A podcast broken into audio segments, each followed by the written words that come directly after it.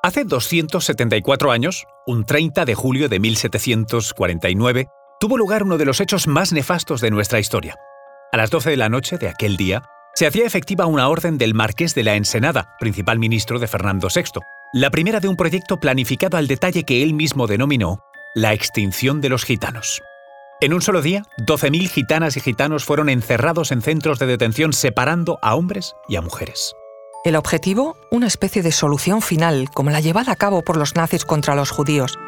No contemplaba su asesinato, pero sí impedir que los gitanos tuvieran hijos. Y así creía el marqués que los que él denominaba como la malvada raza se extinguirían en pocos años. Fue un ensañamiento de los más crueles contra el pueblo gitano en España, pero no el primero.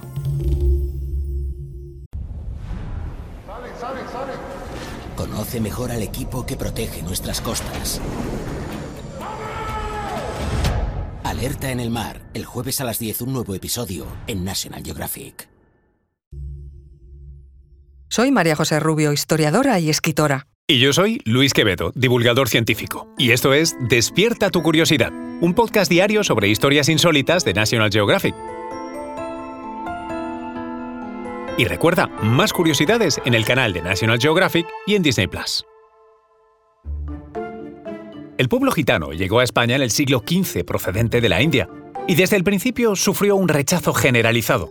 Tanto es así que los reyes católicos, en 1499, decretaron duras penas contra ellos, como la expulsión del país o la esclavitud si, por ejemplo, no tenían trabajo o domicilio fijo. Según fueron pasando los años, los reyes que fueron llegando al trono prosiguieron con esta política persecutoria, discriminatoria y racista, que incluso llegó a distinguir entre gitanos buenos y malos. Los primeros eran los que se integraban en la sociedad, con un trabajo y un domicilio. Los segundos, los malos, eran aquellos que seguían sus tradiciones nómadas y eran siempre tomados por ladrones y pendencieros. Pero todas estas medidas le parecieron demasiado laxas al marqués de la Ensenada, de ahí su idea de la extinción de los gitanos, pese a las primeras reticencias de su rey, Fernando VI. De hecho, eh, logró convencer al confesor del monarca para que le dijera que Dios le estaría agradecido, palabras textuales, si lograse acabar con esa gente. Tanta era su influencia en el clero que el marqués de la Ensenada incluso logró persuadir al papa de prohibir a los gitanos el derecho de asilo sagrado, es decir, cobijo en cualquier iglesia para no ser detenido por las autoridades. Y así fue como el marqués tuvo todas las herramientas para llevar a cabo su plan. Según se fueron enterando de la terrible noticia, muchas gitanas intentaron escapar de las autoridades. Mujeres con sus hijos, embarazadas o ya ancianas, recorrieron a pie largas distancias buscando refugio en las conocidas como casas de misericordia. Muchas perderían la vida en el camino, las que fueron detenidas intentaron fugarse, las que no lo consiguieron rompieron vajilla y el mobiliario, incluso aquellas ropas de reclusa que les proporcionaron, en señal de protesta. Por su parte, los hombres eran hacinados en pequeños recintos, tanto que muchos fueron encadenados a galeras por falta de espacio. En Cádiz, fue el mismo gobernador quien comunicó al marqués que le era imposible alimentar a los más de mil gitanos que estaban bajo su custodia y que temía un motín. Motín que, efectivamente, terminaría estallando el 7 de septiembre de 1749. Afortunadamente, el 28 de octubre de ese mismo año, el marqués de la Ensenada se dio cuenta de las terribles consecuencias de su plan, las presentes y las que podían acaecer en el futuro, y declaró que su intención solo había sido apresar a los gitanos perniciosos y mal inclinados. El resultado, la libertad de algunos.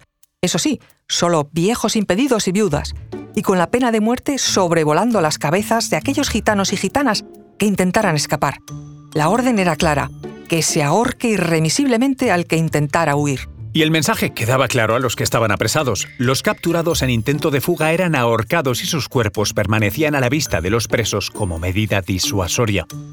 El 20 de julio de 1754, el marqués de la Ensenada era arrestado por orden del rey, acusado de alta traición, y poco a poco su plan se fue desvaneciendo, hasta que en 1763 Carlos III declaró el perdón real a todos los gitanos. Muchos se opusieron a esta decisión, entre ellos el conde de Aranda, que siguió abogando por la aniquilación de los gitanos y por lo barato que sería esto para la corona.